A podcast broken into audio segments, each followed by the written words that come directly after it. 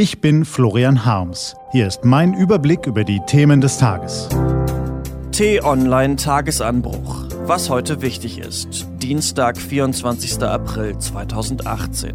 Todesfahrt in Toronto, Glanz und Ehre in Washington und Chancen der Integration. Gelesen von Christian Eichler.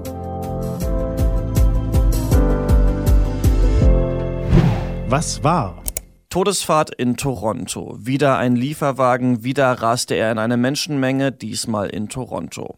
In der kanadischen Stadt hat sich gestern eine Schreckenstat ereignet, deren Muster uns grausam bekannt vorkommt. Von Nizza über Charlottesville bis Münster, mal ist es Terror, mal die Amokfahrt eines psychisch Kranken, mal kennen wir die Hintergründe noch nicht, wie bislang im Fall Toronto.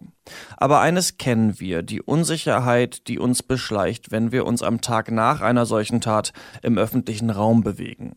Wenn wir als Fußgänger an roten Ampeln oder Bushaltestellen warten und uns verstohlen umblicken.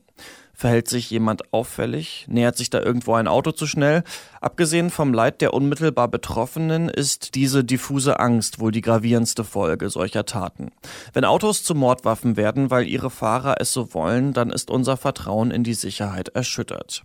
Ein Mittel dagegen gibt es wohl nicht. Selbst wenn die Behörden alle Innenstädte mit Pollern und Blumenkübeln aus Beton zustellten, ein zu allem entschlossener Täter fände mit seinem Wagen wohl immer einen Weg.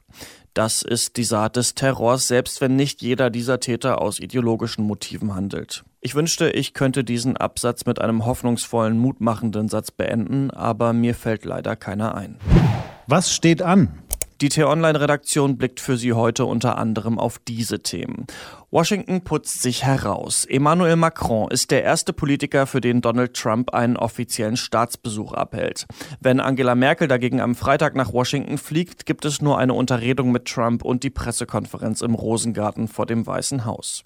Und Heute Vormittag stellt der Sachverständigenrat deutscher Stiftungen ein Gutachten vor, in dem er die Chancen der deutschen Integrationspolitik analysiert und deren Grenzen. Auch konkrete Empfehlungen wollen die Experten geben. Und ab heute wird es richtig spannend in der Champions League. Jürgen Klopps FC Liverpool empfängt den AS Rom zum ersten Halbfinale. Diese und andere Nachrichten, Analysen, Interviews und Kolumnen gibt's den ganzen Tag auf t-online.de. Was lesen? Wenn Sie möchten, unter t-online.de-tagesanbruch gibt es zwei Lesetipps für Sie. Heute geht es um einen irakischen Immigranten, der in Deutschland Unternehmer ist, und um Kinder, die bei der Einreise von Mexiko in die USA verschwinden. Das war der T-Online-Tagesanbruch vom 24. April 2018. Ich wünsche Ihnen einen frohen Tag. Ihr Florian Harms.